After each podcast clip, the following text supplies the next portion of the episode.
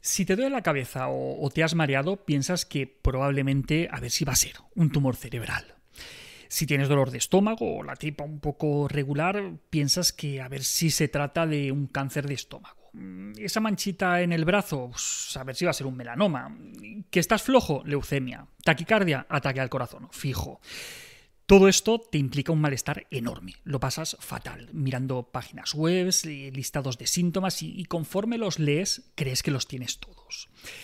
¿Te sientes identificado? Pues hoy hablamos de hipocondría.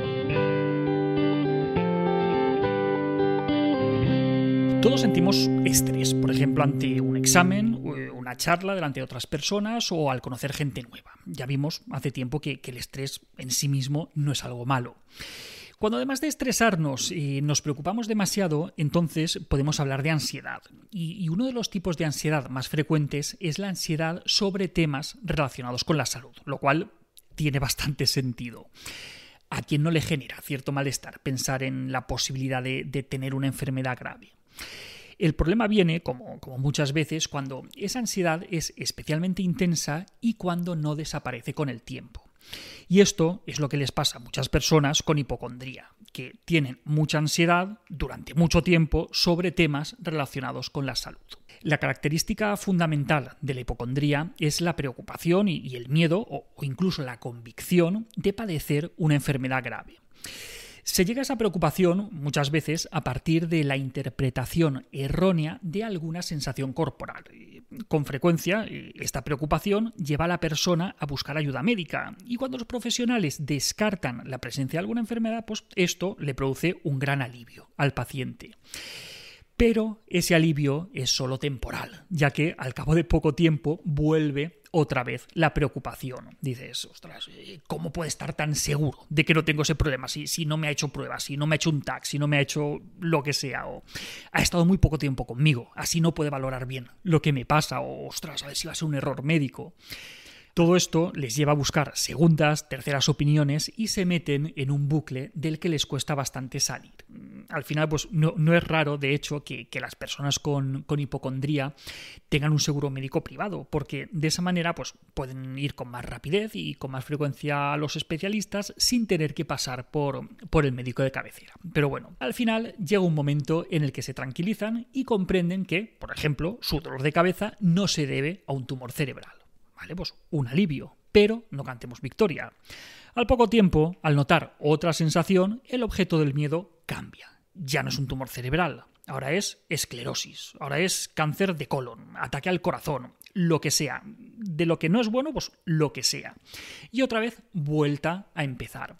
Este es, un patrón típico de los pacientes con, hipocondría, pero ojo, no es el único. Mientras que algunas personas abusan, como estamos viendo, de, las visitas médicas como una forma de, comprobar y, de asegurarse que, no se cumplen sus temores, sin embargo, otras personas hacen lo contrario, evitan todo lo que esté relacionado con enfermedades o con síntomas.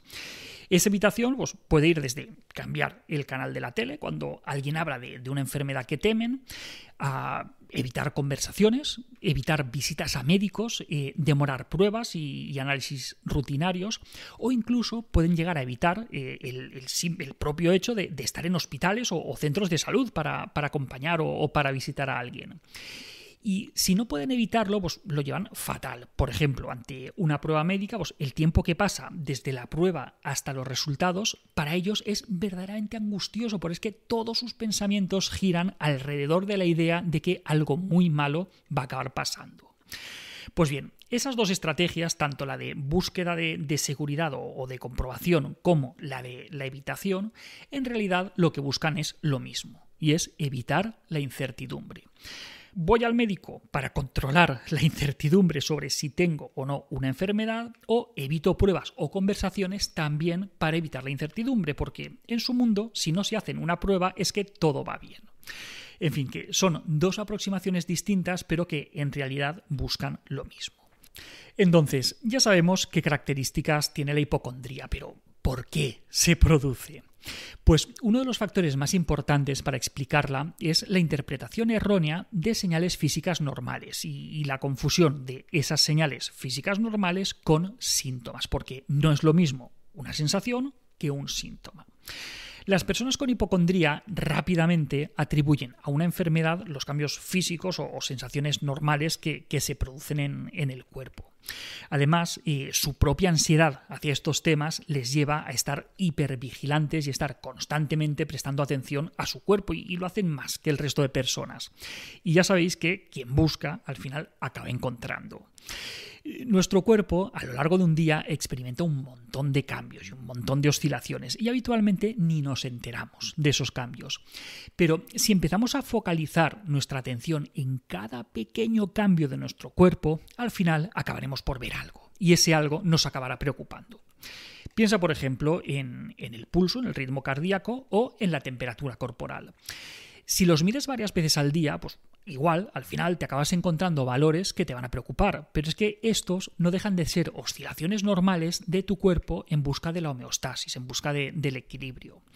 Esto eh, se ve reflejado en, en, este círculo vicioso, fijaros, en el que la preocupación por la salud nos lleva a focalizar más la atención en las sensaciones. Esto nos lleva a ser más sensibles, a notar cambios en el cuerpo que interpretamos como síntomas y esto aumenta más todavía nuestra preocupación por la salud. Y ahí, vuelta a empezar. A veces incluso acabamos provocándonos síntomas reales que vendrían a aumentar nuestra preocupación y, a confirmar los miedos que teníamos. Por ejemplo, hay personas que, se ponen tan ansiosas al tomarse la tensión que la tensión siempre aparece elevada. Pero ojo, que se ha elevado como consecuencia de la ansiedad que le produce tomarse la tensión. No, no es que antes tuviera la tensión alta, ¿vale? O, por ejemplo, cosas más mundanas como por ejemplo un dolor muscular. Puede empezar como una pequeña molestia, pero a base de comprobar y volver a comprobar, pues al final acabamos realizando muchas veces un mismo movimiento que al final nos puede producir un daño real.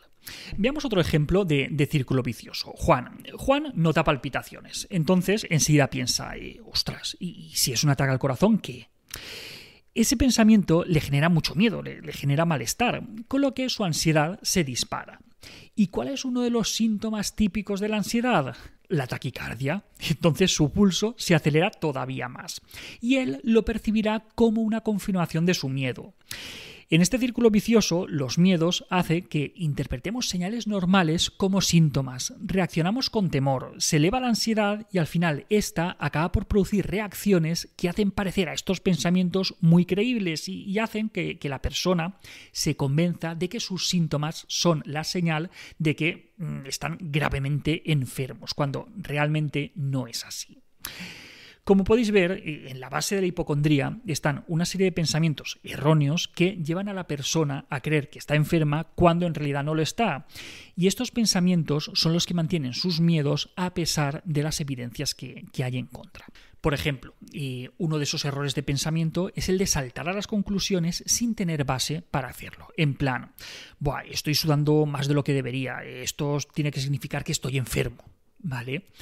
Y otro error frecuente es el de catastrofizar, ¿vale? que implica no solo saltar a las conclusiones, sino a la peor conclusión posible. En este caso, pues, una enfermedad muy seria o mortal. En plan, Buah, seguro que es cáncer, voy a ser una carga para mi familia, esto no va a tener cura y demás. Pero también está el pensamiento supersticioso, ¿vale? Otro tipo de, de, error de pensamiento, en plan, no pienses que estás bien o tentarás a la suerte y al final enfermarás de verdad. Más ejemplos, ignorar las señales de salud y prestar solamente atención, atención selectiva a los temores. Pero que estos son solo algunos ejemplos, que hay un montón más. Por ejemplo, el pensamiento dicotómico, el pensamiento de todo o nada, que consiste en creer que o estás sano o estás enfermo. Y claro, como no siempre estamos 100% sanos, cualquier pequeño síntoma, cualquier pequeña sensación hace que creamos que estamos enfermos. Más pensamientos, la ilusión de, ser, de certeza. Creemos que podemos estar totalmente seguros de si tenemos o si no tenemos una enfermedad, cuando es imposible.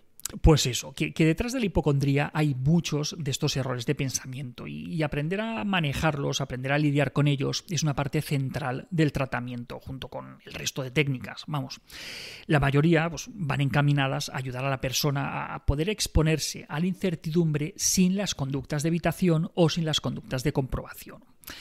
En resumen, que esto de la hipocondría genera mucho malestar porque la persona está convencida de estar enferma, tiene un montón de miedo y su calidad de vida y la de las personas que le rodean se puede ver muy afectada. La buena noticia es que todo esto es algo bastante frecuente a lo que nos enfrentamos los psicólogos y con el tratamiento adecuado terapia cognitivo-conductual aplicada por un psicólogo colegiado, pues suele tener una evolución bastante buena. Y hasta aquí otra píldora de psicología. Si os ha gustado podéis ayudarnos compartiéndola. Además tenéis muchos más vídeos y muchos más artículos en nuestro canal de YouTube y en albertosoler.es. Y en todas las librerías nuestros libros Hijos y Padres Felices y Niños sin etiquetas. La semana que viene más. Un saludo.